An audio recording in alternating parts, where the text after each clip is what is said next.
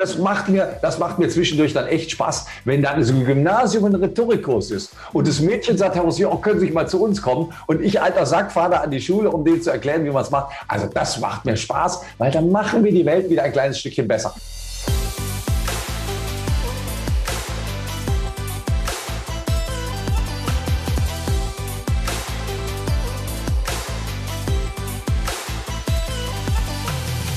Herzlich willkommen bei Gedankendealer, eurem Format für das Dealen mit inspirierenden Gedanken rund um die berufliche und persönliche Weiterentwicklung. Mein Name ist Christine und ihr wisst, wir laden Menschen zu uns ein, die die Welt mit ihrem Wissen, mit ihrer Arbeit besser machen. Und unser heutiger Gast passt wirklich so komplett ins Raster. Ich bin sehr, sehr glücklich, dass der wundervolle Michael Rosier heute bei uns ist und möchte natürlich auch nicht missen, ein paar Worte über ihn zu sagen. Michael ist, äh, hat nach dem Abitur die Schauspielschule besucht und war auch als Schauspieler, Drehbuchautor und Regisseur, das Wort muss ich immer so langsam aussprechen in Silbenform, sonst verhaspel ich mich da tätig. Als TV-Schauspieler hat er unter anderem in Scheusal zum Verlieben oder auch beim äh, Bestseller von Ottfried Fischer gearbeitet. Er schrieb auch verschiedene Drehbücher, also auch sehr, sehr spannend, unter anderem für Der Bergdoktor oder für alle Fälle Stefanie. Ich denke, bei einigen klingeln solche, äh, ja, ich weiß gar nicht, ob es die noch gibt aktuell, aber das sind auf jeden Fall sehr, sehr bekannte Serien auch im TV gewesen. Heute vor allen Dingen äh, schul schult er Redner aus der Politik und der Wirtschaft und ist selbst mit seinen Themen auch als Redner unterwegs. Inzwischen steht er seit über 30 Jahren auf der Bühne und arbeitet vor allen Dingen als Sprechertrainer und Coach für ja, Menschen, ja, wie du und ich, aber auch die ein bisschen weiter weg sind in Distanz, die man vielleicht nicht immer direkt die Hände schüttelt, also mit ganz unterschiedlichsten Menschen. Und ich begrüße dich von tiefstem Herzen wirklich, Michael. Schön, dass du dabei bist. Ich freue mich auch dabei zu sein. Ja, so, so spannend. Ich, was ich mich frage, ähm, Vielleicht kannst du uns da mal so ein bisschen reinholen. Du bist ja so Profi, was so Kommunikation angeht und Rhetorik und überhaupt so Bühnenpräsenz. Wie kann man seine Geschichte auch erzählen? Ähm, wie kam es bei dir dazu, dass du von Schauspieler, Drehbuchautor, ist das so ein klassischer Weg, dass man dann irgendwann äh, auch Redner oder Redner schult? Ist das ein typischer Weg? Nein, das ist kein klassischer Weg. Aber ähm, mich hat das Unterrichten immer interessiert. Mhm. Ich habe schon als junger Schauspieler, wurde ich von meiner ehemaligen Schauspiellehrerin gefragt, Michael, du kannst doch jetzt die Untergruppe in Phonetik unterrichten. Also, das kann ich doch nicht. Sagt sie, doch, du kannst das.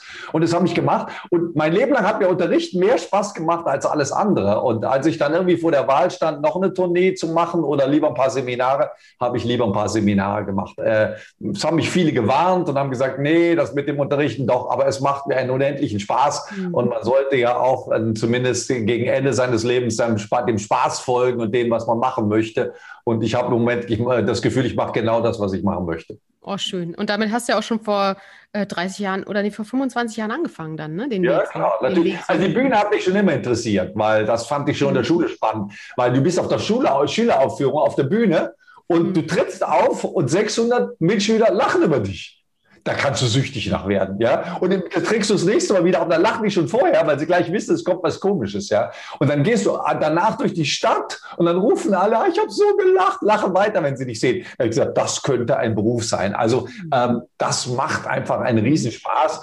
Und heute bin ich sehr demütig für das, was ich tun darf, weil ich glaube, dass ich einen der schönsten Berufe ausübe, die es auf dieser Erde gibt. Und das ist, glaube ich, ganz schön, wenn man das von sich sagen kann. Mm, so schön, so schön. Und was schätzt du am meisten dann an der Tätigkeit, ähm, wenn du sagst, das ist einer der schönsten Berufe, so der Menschenkontakt und Menschen sich entwickeln zu sehen und wie du mit unterstützen kannst? Oder wie, wie, was, was schlägt da, wo schlägt das Herz da am tiefsten? Also ich glaube, wir sind uns dabei sehr ähnlich, dass wir beide die Welt verändern wollen. Ja? Und äh, die Welt verändern verändern beginnt eben bei ganz einfachen Dingen, bei deinem Nachbarn, indem du Leuten hilfst, beruflich erfolgreicher zu sein, äh, tolle Vorträge zu halten, sich besser durchsetzen zu können. Das ist so schön, wenn ein Mensch zu dir kommt und sagt, Herr Rossier, ich kann mich so schwer durchsetzen oder, mhm. oder ich bin in einer Männerdomäne, die akzeptieren mich nicht. Und dann so Mails zu bekommen, ja, es wird besser, ich habe mich besser gefühlt, super gefühlt oder was weiß ich, Fernsehmoderatoren, die irgendwo vorsprechen und das Vorsprechen dann kriegen.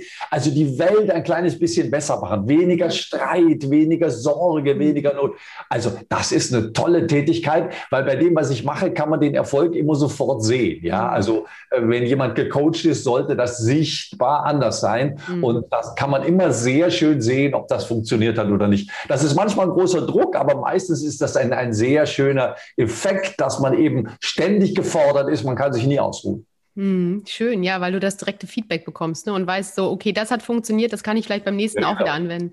Ja, cool. Klar. Da sind wir auch schon so beim Thema Kommunikation. Jetzt ist so, ich, wenn ich mich an meine Schulzeit erinnere, ich habe nichts damals, also oder ich habe wirklich komplett geschlafen, nichts von Paul Watzlawick oder irgendwelchen Kommunikationsmodellen gehört. Ich weiß jetzt inzwischen in der Schule äh, oder auch vor ein paar Jahren gab es das wohl in einigen Schulen schon, bei mir glaube ich nicht. Ähm, liegt vielleicht am Jahrgang, keine Ahnung.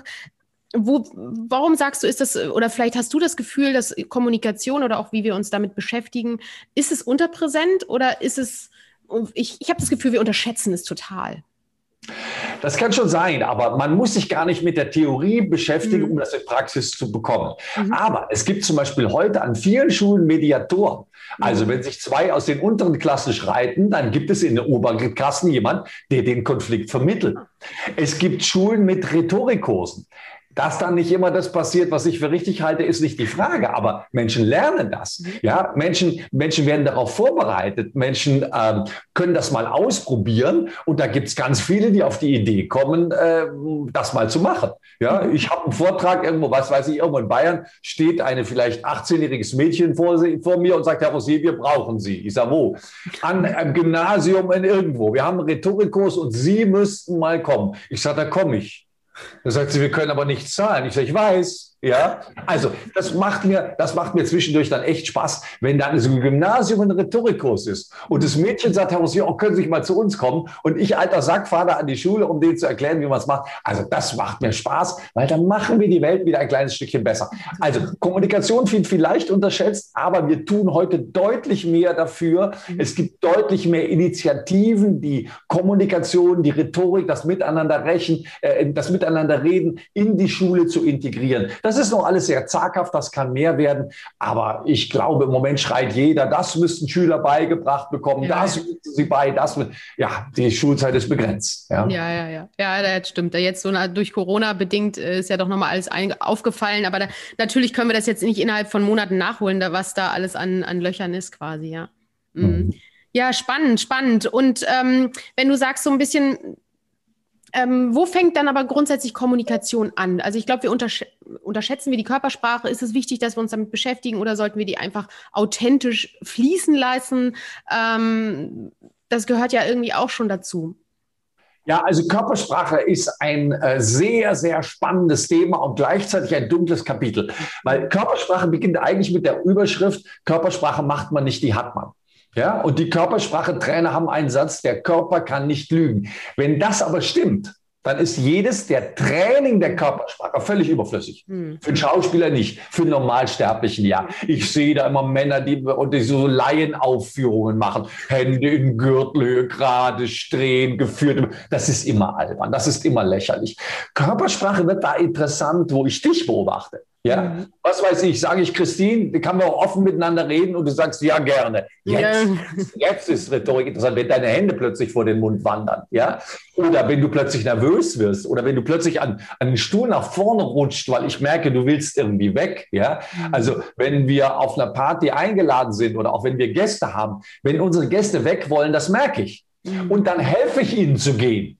Ihr habt ja noch eine lange Fahrt. Ja, ja, ich halte sie eben nicht fest. Das heißt, Körpersprache für andere ist sehr, sehr spannend. An der eigenen Körpersprache sollte man nur arbeiten, wenn man wirklich professioneller Redner werden will oder Schauspieler werden will. Für alle anderen ist das sinnlos. Und wenn der Vorstandsvorsitzende die ganze Zeit die Hände in den Hosentaschen hat, dann hat er halt die Hände in den Hosentaschen. Das macht die Rede nicht deutlich besser, wenn er die rausnimmt. Das macht sie aber auch nicht schlechter, wenn er sie drin lässt. Hm. Oh, das ist, das ist gut, dass du das sagst, weil ich glaube, viele setzen sich da auch unter Druck, wo, wo sie ihre Hände hinmachen, wie sie das dann so und so gestalten. Oh, das haben uns unsere Kinder beigebracht. Ja. ja? Die, unsere Kinder haben die Rhetorik demokratisiert. Wenn die ein Handy in die Hand nehmen und sagen, hallo Leute, bin ja bei Christine Henke im Interview, sag euch mal, hey, wie es war, Kämmen die sich vorher? Na, die denken gar nicht dran. Ja? Die machen erstmal das Handy an. Das heißt, die haben eine, eine, sehr große Demokratisierung in die Rhetorik gebracht. Die senden einfach mal, die machen einfach mal. Und wenn es niemand interessiert, dann lassen sie es. Und wenn die Leute sich einschalten, dann fangen sie erstmal an, die richtige, sich die richtige Kamera und das richtige Licht zu kaufen.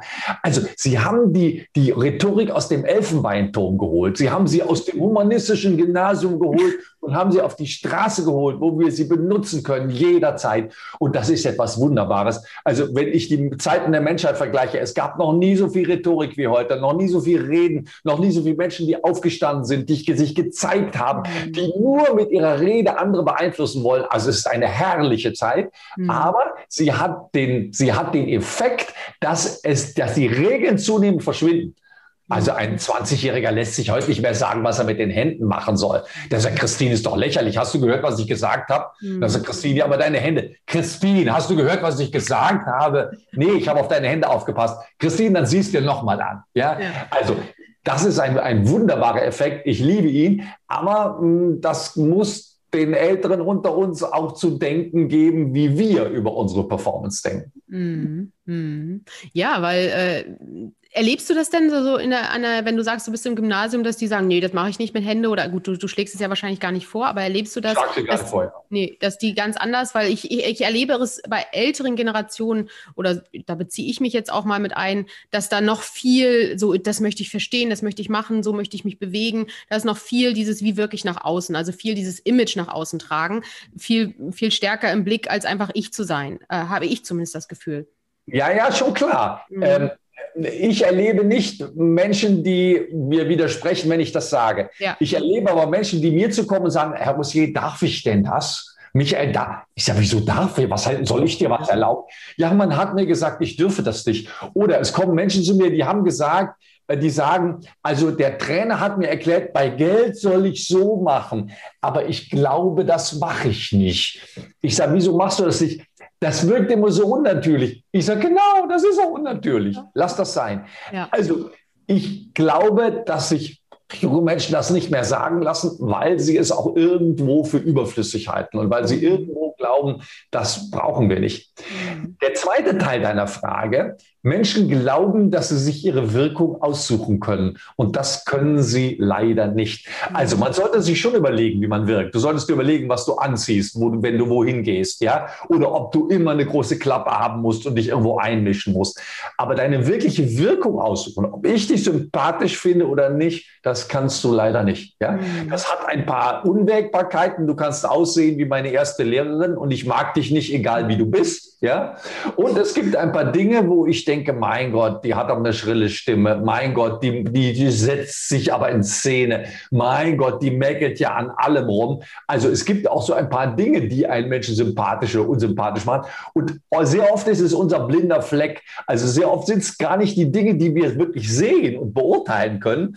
Es sind die Dinge, die uns sozusagen passieren. Dieser Blick ins Innere eines Menschen. Und das kann man gar nicht so gut abschirmen, dass man, dass der andere sich voll verstecken könnte. Mhm. Also ich hatte mal ein Seminar mit einer Trainerin und wir haben die Gruppe geteilt und in die Gruppe gewechselt und in ihrer Gruppe gab es dann großen Ärger. Da sagt sie, da kannst du mal sehen, wie blöd dieses Seminar ist, ja. Ich sitze in der offensten Haltung der Welt da und die sagen, ich sei verklemmt. Natürlich war sie verklemmt.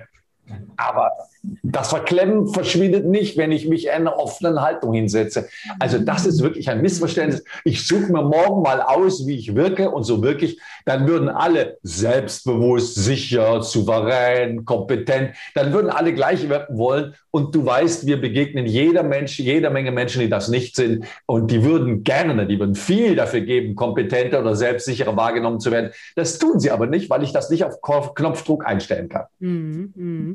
Ja, spannend, spannend. Also das ist eigentlich so an meiner Wirkung zu arbeiten. Ich bestimmt kann ich mit kleinen Stellschrauben äh, irgendwas kompensieren, aber ich kann wahrscheinlich, wie du sagst, nicht beeinflussen, wie ich dann letztendlich auch ankomme. Ähm, also sagen wir mal so, ja. wenn, du, wenn du viel redest, dann kann mhm. man sagen, Christine, rede weniger. Mhm. Man könnte aber auch daran arbeiten, interessieren dich die anderen nicht? Hast du kein Interesse, etwas zu lernen? Mhm. Könntest du nicht mal einem Mindset mal auf eine Party gehen, mal zuzuhören, andere, anstatt zu reden?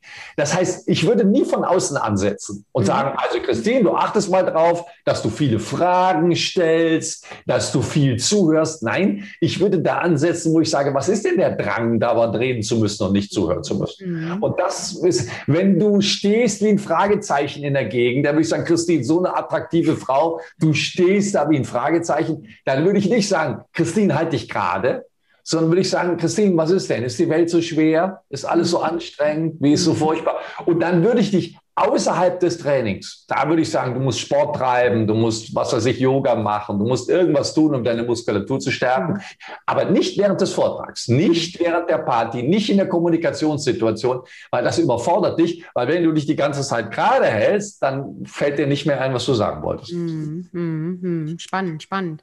Mhm. Ich glaube, ich habe schon viel gelernt.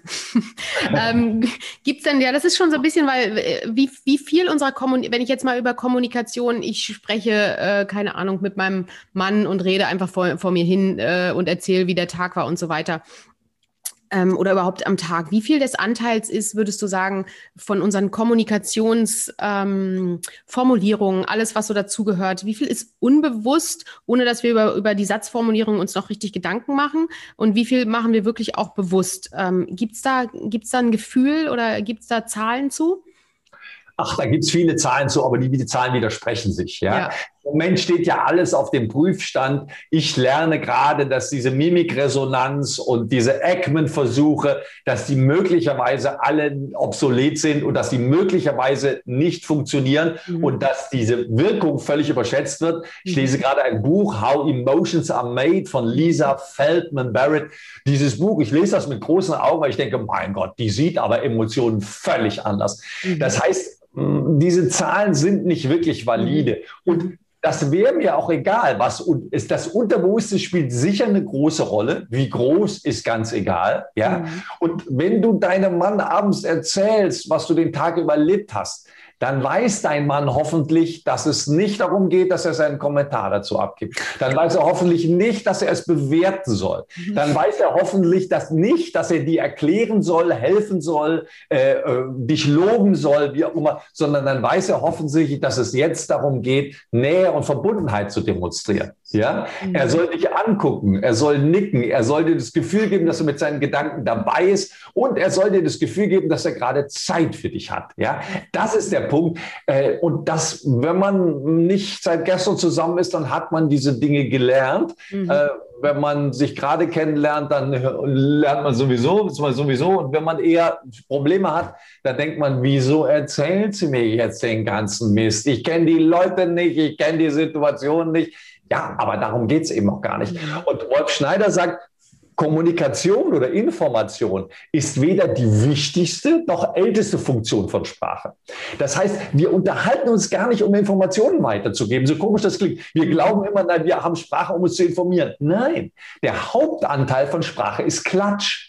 Ja, auch wenn sich zwei Physikprofessoren unterhalten, die unterhalten sich nicht über physikalische Gesetze, sondern ob der Dozent sich einen Mercedes gekauft hat oder nicht, oder ob diese Stiftung ihre Stiftungsgelder in irgendwelche dunkle Kanäle die klatschen. Weil von jeher ist der Klatsch eines der wichtigsten Funktionen von Sprache, weil wir feststellen wollen, ob der andere zur Gruppe gehört oder nicht, ob der vertrauenswürdig ist. Und in der eigenen Gruppe jemanden zu haben, der nicht vertrauenswürdig ist, das wäre eine große Schwierigkeit. Und deswegen achten wir darauf, dass die alle zu uns passen und deswegen klatschen wir verhältnismäßig viel. Mhm. Welche Rolle spielen dann Klatsch- und Tratschzeitungen? Ja, also wenn diese Zeitungen wirklich nur Klatsch- und Tratschzeitungen wären, dann werde ich, hätte ich nichts dagegen. Also auch ich finde es mal wunderbar beim Zahnarzt in einer dieser Klatsch- und Tratschzeitschriften zum, äh, zum Blättern, zumal ich inzwischen viele kenne, weil ich viele gecoacht habe und dann mal die Geschichten zu lesen, ist wunderbar. Die haben zwei Nachteile. Das erste ist, vieles stimmt nicht. Und wenn es nicht stimmt, dann ärgert es mich. Ja? ja? Also wenn ich was über einen Promi lese, den ich kenne und der sagt, alles Blödsinn, dann sage ich, also das ist gemein, das müsste man abstellen. Ja. Und das Zweite ist, da ist vieles bezahlt. Ja, da mhm. wird dann ein Artikel über Gelenkräumer beschrieben und da wird ein bestimmtes Stoff angewendet und da ist gleich daneben eine Anzeige. Und das ärgert mich, ja, weil das hat damit nichts mehr zu tun. Mhm. Also eine Klatschzeitschrift, wo es wirklich um Klatsch ginge, äh, und mir nichts verkaufte, das wäre mir lieber. Aber durch das Internet haben wir jetzt jede Menge Möglichkeiten, ja, ob man da auf web.de, web.de, t-online.de, stern.de, spiegel.de, ja, also wir kriegen ja den ganzen äh, Quatsch reingespült und ich brauche die Europameisterschaft gar nicht sehen, weil ich habe am nächsten Tag im Internet alle tollen Kommentare, alle wichtigen Szenen. Ich kriege das alles schnipselweise und ich kann trotzdem am nächsten Tag wunderbar mitreden, obwohl ich die Sendung selber oder das Spiel selber gar nicht gesehen habe. Mhm. Das gilt auch für ein Eklat in der Kabarettsendung oder für eine Talkshow. Wenn da was Wichtiges war, kriege ich das alles in meinen Computer gespült und da hat sich die Zeit einfach sehr verändert. Ja, das stimmt, das stimmt. Man wird erschlagen teilweise mit so ja. Daten. Mhm. Und ähm, wenn du das alles so beschreibst, wie, wie wichtig wäre, wenn du gerade so sagst, unser Antrieb ist häufig oder der Ursprung auch und diese Affinität wird, ist einfach, besteht wahrscheinlich weiterhin so einfach auch dieses Bindungs- und Klatsch und Tratsch und alles Mögliche zu erfahren. Ähm, wie kann ich das beruflich nutzen? Äh, zum Beispiel um bessere Beziehungen zu meinem, äh, äh, eine bessere Verbindung zu, mein, zu meiner Vorgesetzten aufzubauen. Wie kann ich, ist über Smalltalk oder kann ich das speziell nutzen? Also stellen wir uns, stellen wir uns mal vor, du hättest einen Garten, ja? ja? Und du bekommst einen neuen Nachbarn oder du ziehst irgendwo hin und mhm. du möchtest ein gutes Verhältnis zu dem neuen Nachbarn. Was glaubst du, was ist besser? A, du leist dir von dem neuen Nachbarn den Rasenmäher. B, du leist deinen Rasenmäher an den neuen Nachbarn. Was verbindet dich besser mit dem neuen Nachbarn? Was glaubst du? Rasenmäher verleihen oder Rasenmäher leihen? Verleihen? Genau, das sagen alle verleihen, weil wir denken, wir sind großzügig, wir sind nett und geben dem an. Es ist genau umgekehrt. Ja, okay. Den Nachbarn nach dem Rasenmäher zu fragen, der Nachbar möchte gerne großzügig sein. Der Nachbar möchte gerne über seinen tollen Rasenmäher. Mhm. Ja, ich habe der, hab der äh, Christine meinen Rasenmäher geliehen. Mhm. Ja, also wir, wir, wir geben gerne und sind gerne. Das heißt, wenn ich mich mit meiner Chefin verbinden will, dann frage ich sie doch mal um Rat. Viel besser als ihren Rat zu geben. Mhm. Das würde mich sehr verbinden. Ja? Ähm, ich kann auch, wenn es was Nettes gibt, kann ich auch was Nettes sagen. Ja? Mhm. Aber sie um Rat fragen, Anmerkungen machen, äh, und es muss aber ein echter Rat sein. Also den Rat nur zu holen, um ihn zu holen. Das heißt, wenn wir andere fragen nach ihrer Expertise, wenn wir ihnen zuhören, du, auf einer Netzwerkparty erlebe ich nur Leute, die mir ein Ohr abkauen, mir ihre Visitenkarten und zum nächsten schweben. Das ist nicht interessant. Die letzte Netzwerkparty, auf der ich war, ich weiß nicht, 40 Visitenkarten, mir hat der Kopf geschwirrt, bis ich Heike getroffen habe. Und Heike fragte als erstes, was machst du denn genau? Ich habe gedacht, ich sehe, höre ich eigentlich gesagt, Heike, was hast du gerade gefragt? Dann habe ich mir Heike erzählt, was ich mache. Und danach habe ich Heike gefragt, was machst du denn? Und dann konnte Heike das, was sie macht, ganz genau auf das anpassen, was ich ihr gerade erzählt habe. Also das Zuhören verbindet mich mit den Menschen, nicht das Reden. Das gilt für so viele Dinge. Wenn wir reden, wenn wir erzählen, dann glauben wir immer, ach, jetzt wissen ja alle, wer ich bin, jetzt ist es ja super, sie haben mich alle. Nein, Hör ihnen zu, das verbindet dich viel besser und du lernst auch noch was, weil deine eigenen Gedanken, die kennst du ja. Hm, hm, schön, schön. Und hast du einen Tipp? Ich habe irgendwo mal gelesen, dass, äh, was ich mal äh, versuche anzuwenden, weil ich es ganz spannend finde, dass vor allen Dingen, wenn Menschen gefragt werden, wie sie sich in der oder der Situation gefühlt haben, wenn man so ein bisschen tiefer fragt und auch ähm, Emotionen quasi mit ins Gespräch kommen, ähm, gibt es da so, so, so einen Tipp? Wie kann ich dann vielleicht auch noch eine andere Ebene schaffen, dass ich nicht nur erfahre, was sie machen, sondern vielleicht auch wirklich, wie es ihnen damit geht? Ähm, weil sie XY erreicht haben oder weil sie vielleicht auch den Fehler gemacht haben. Also da wirklich auch ein bisschen noch auf einer anderen Ebene die Menschen zu erreichen?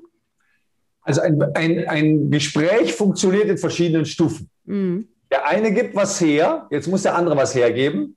Dann gibt der mehr her, dann gibt mhm. der mehr her. Dann gibt, und es gibt ganz wenige Menschen, in die du gleich so reinfällst. Ja? Mhm. Und das sind Menschen mit einem großen Selbstbewusstsein, die können ihre Brust öffnen und können sagen, pass mal auf, mir kann nichts mehr passieren. Alle anderen Menschen sind sehr vorsichtig, mhm. weil die schon viel erlebt haben. Ja? Wenn du dich dreimal unglücklich verliebt hast, dann möglichst ein viertes Mal nicht nochmal. Ja? Wenn du aber zum Beispiel, ich habe eine Scheidung hinter mir, ja, wenn du das mal erlebt hast, danach sagst du, was soll mir denn noch passieren? Mhm. Also, ein Gespräch ist ein Geben und Nehmen. Und wenn du eine Geschichte von dir hergibst, dann ist die Wahrscheinlichkeit groß, dass der andere sich auch eine Geschichte, her, eine Geschichte hergibt. Und Christine, wenn du mit einem Menschen ausgehst und du langweilst dich zu Tode, dann hast du mindestens 50 Prozent, wenn nicht 70 Prozent Anteil daran. Du kannst das ändern. Du kannst das Thema ändern. Du musst dich nicht mit einem Dödel unterhalten. Du kannst entweder das Gespräch meiden oder du kannst finden, wo der Dödel was Interessantes zu sagen hat. Das ist nicht schwer. Das erfordert ein bisschen Mut. Ja, mhm. also du könntest sagen, Michael, du hast jetzt so viel von dir geredet. Eine Sache wird mich aber wahnsinnig interessieren. Stellst du dein Mundwerk auch mal ab? Gibt's auch mal und sofort wären wir in einer ganz anderen, ganz anderen Ebene. Wir würden ein ganz anderes Gespräch führen. Das heißt, du bist auch immer verantwortlich. Zu einem schlechten Gespräch gehören immer zwei. Und da du dich mit diesen Dingen beschäftigst, da du Kurse, Seminare, du machst einen Podcast, also du solltest mit Menschen reden können. Und wenn du ein langweiliges Gespräch führst, würde ich immer den Hauptanteil an dich übergeben und nicht an den anderen, oh. der vielleicht kommunikativ nicht so die ganz große Leuchte ist. Hm, okay, gut. Ich ja. versuche gerade mal zu reflektieren, wann mein letztes langweiliges Gespräch war, wie viel Anteil ich da hatte.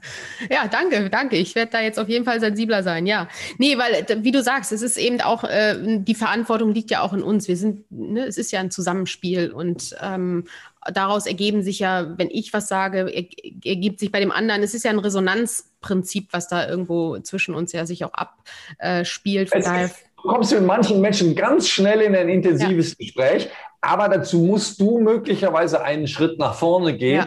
und musst, weil wir haben es alle schon mal erlebt, dass wir, ich sage jetzt mal, Deep Talk angefangen haben mhm. und dann war keiner daran interessiert. Ja. ja. dann hast du irgendwie von, was weiß ich, einer Nahtoderfahrung gesprochen. Da sagen die anderen, ja, in Algerien war ich auch mal und fangen mit Algerien an. Und man denkt, ich habe gerade von meiner Nahtoderfahrung gesprochen. Also, das haben wir alle mal erlebt. Deswegen sind wir vorsichtig. Aber wenn beide den Wunsch haben, dann kann man sehr schnell zu einem guten Gespräch kommen. Und äh, ja, ich sage mal, der Maßstab ist immer, wenn die Zeit verfliegt. Wenn die Zeit extrem schnell vergeht, dann äh, war das ein gutes Gespräch. Wenn man alle paar Minuten auf die Uhr guckt, dann soll man sich überlegen, ob man nicht den Ruder rumreißt und das mhm. Gespräch mhm. in eine andere Richtung schiebt. Mhm. Hast du einen Tipp für, für wenn man so beim im, mitten im Gespräch ist und äh, gibt es ja oft Menschen, die dann dir ja gar nicht mehr richtig zuhören, weil sie selbst überlegen, was sie alles sagen könnten. Ähm, gibt es da irgendein ja, ein Achtsamkeitsprinzip, was man anwenden kann, damit wirklich auch der Fokus dann beim, beim dem ist, der spricht, bevor man dann hier oben überlegt, was man alles dazu ergänzen kann? Ja, also wir müssen von zwei Seiten sehen. Wenn der andere dir nicht zuhört, weil er mit seinen Gedanken wo ist, dann höre ich auf zu reden und lass den mit seinen Gedanken. Ich brauche ja nicht reden, wenn der mich zuhört. Ja. ja, dann lasse ich ihn halt reden. Und wenn mir das zu langweilig ist, dann gehe ich irgendwann. Mhm. Aber zuhören ist unattraktiver, aber man erfährt mehr. Ja, also ich höre anderen inzwischen auch gerne mal zu und es gibt Partys oder wo ich mich ganz zurückhalte, weil ich dadurch viel erfahre, weil ich dadurch nachfrage. Wenn du selber, wenn du selber was sagen willst und der andere ist noch nicht fertig, schluck's runter. Ja. So wichtig war es nicht. Mein Gott, wovon hängt das ab? Ja? Und wenn dein Leben davon abhängt, weil du eine Telefonnummer ihm sagen willst, die du hast, sagst du, ganz kurze Unterbrechung, ja, das Buch, was du gerade erwähnt hast, habe ich auch gelesen. Großartig. Du darfst weitermachen. Ja, ja. also auch das wäre eine Möglichkeit. Mhm. Aber sehr oft habe ich die Erfahrung gemacht, lass es los. Mhm. Es gibt noch eine dritte Situation, wenn du irgendwas willst. Du bist in einer Fernsehshow eingeladen, du willst was verkaufen, du willst dich auf einer Podiumsdiskussion auf der Bühne in Szene setzen. Da hilft ein Zettel. Ich würde in eine Podiumsdiskussion nie ohne einen Zettel gehen. Ich schreibe Zitate von anderen mit, ich schreibe Bemerkungen von anderen mhm. mit, ich schreibe Themen mit. Wenn die Moderatorin eine dreigeteilte Frage stellt, Herr Bossier, könnten Sie uns sagen, wie Sie Schauspieler geworden sind, was Ihre wichtigsten Learnings waren und warum Sie es heute nicht mehr sind? dann muss ich Zettel haben, sonst kann ich das nicht. Ja? Also wenn du was willst, wenn du im öffentlichen Raum dich vielleicht darstellen willst, dann brauchst du unter Umständen Zettel und einen Stift, um dir ein paar Notizen zu machen, damit du auf etwas unter Umständen später zurück kommen kannst, was. Ich habe auch gerade hier einen Zettel liegen, ja. Ähm, auf das Regisseur zum Beispiel wollte ich nochmal zurückkommen, was du am Anfang gesagt hast, weil das hast du perfekt gemacht. Du hast gesagt, ja, das Wort Regisseur muss ich immer langsam sprechen. Ja, also das ist perfekt mit den eigenen Unzulänglichkeiten souverän umgehen. Ja, das wäre was, wo ich zum Beispiel sage, da ist jemand, der sich selber nicht so ganz ernst nimmt und das macht Spaß. Und das muss ich mir dann aufschreiben, sonst vergesse ich das wieder. Mhm. Ja, ja dafür führst du ja auch viele Gespräche. Genau. ja, Zettel und Stift finde ich immer super, finde ich wirklich gut. Äh, wo erlebst du vielleicht auch im Beruflichen? Ich, ich, ich möchte gerne, also das ich erlebe im Beruflichen immer noch viel verkünstelte Sprache. Ähm, auch dieses Siezen macht es natürlich schwierig. Wir sind immer noch konditioniert, uns alle häufig zu siezen. Ähm, und das baut eine Distanz auf, was manchmal gut sein kann, manchmal aber auch irgendwie so dieses Miteinander im Wege stehen kann. Ähm, dann, das beeinflusst dann wiederum ja auch die Sprache, äh, wie, wie offen ich auch vielleicht werde. Hast du Tipps, wie wir vielleicht beruflich vor allen Dingen die Sprache ähm, mehr in der Gemeinschaft und als Teamsprache nutzen können? Gibt es da irgendwie Tipps von dir? Bestimmt. Ja, weißt du, die Sprache macht, was sie will. Äh, ja. Wir können der Sprache nicht bestimmen, was sie tut. Und im Moment haben wieder wahnsinnig viele Menschen Angst um die deutsche Sprache wegen Gender, Sternchen und Pausen. Ich bin da vollkommen relaxed. Alles, was die Menschen nicht benutzen, wird wieder verschwinden. Ganz mhm. einfach. Der erste, der sich über die Verlotterung der Sprache aufgeregt hat, war Cicero, 60 vor Christus. Ja, also das ist so alt wie die Menschheit. Unsere Sprache wird nicht verlottern, sie wird immer reicher und interessanter. Mhm. mhm. Aber junge Menschen sprechen heute direkter. Mhm. Die machen kürzere Sätze, mhm. einfacher Konstruktion. Ich hatte gestern ein Coaching für einen äh, älteren Speaker, also der ist eher in meinem Alter. Der hat dann so Formulierungen, das ist dem Umstand geschuldet, dass das ist eine derart schwierige Konstruktion. Ja, das kriegt er auch. Das war grammatikalisch völlig falsch, wie der das gesagt hat. Und das ist nur ein Beispiel. Da könnte ich jetzt Dutzende nehmen. Ja. Wir denken immer, wir müssen uns verkünsteln, wenn wir Vorträge halten, wenn wir uns melden. Nein, einfache Sprache, kurze Sätze, kurze Wörter verhältnismäßig einfach. Und das können wir von Jugendlichen lernen. Und dadurch wird unsere Sprache nicht weniger wertvoll, sondern sie bereichert sich. Sie verändert sich unter unseren Augen. Und das ist sehr spannend, wenn man da hinguckt. Mhm. Und wie, wie erklärt sich so ein bisschen, ich hatte zum Beispiel eine ganze Zeit ähm, also Automatismen, die habe ich immer noch, aber eine Zeit lang, das hatte ich dann auch immer auf Feedbackbögen bei Vorträgen drauf. Sie sagt ständig so zu sagen. Äh, wie, wie rutschen wir in diese Automatismen rein? Dass wir immer wieder dasselbe Wort, ist das so ein Aufregung, äh, weil ich aufgeregt bin und nutze dann eben bestimmte Anker, um mich zu, zu erden oder woran liegt das? Wenn ich in unserem Interview ein bisschen zu plötzlich aufhöre, dann sagst du spannend, spannend. Warum mhm. sagst du spannend, spannend? Du brauchst einen Moment Zeit. Ja. ja. ja. klar. Und dann sagst du dreimal spannend, spannend.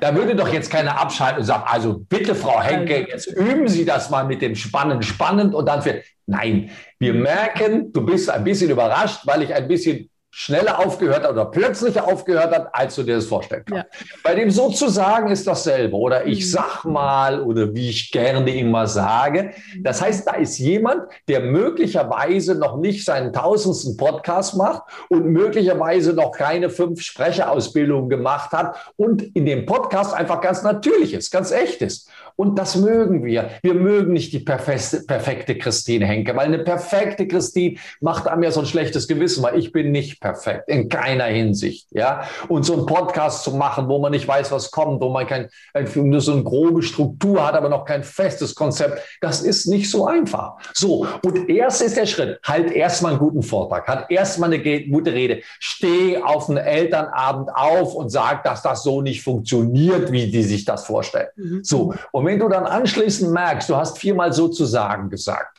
ja, dann überlegst du dir, warum sage ich das? Weil ich Zeit gewinnen will. Warum will ich Zeit gewinnen? Weil, so, und jetzt gehen wir Ursachenforschung betreiben und dann gibt es für jedes sozusagen eine Lösung. Es gibt eine Lösung, wie ich das machen kann. Also zum Beispiel für dieses spannend, spannend oder sozusagen wäre mein Tipp immer zu artikulieren, was bei dir gerade im Kopf ist. Mhm.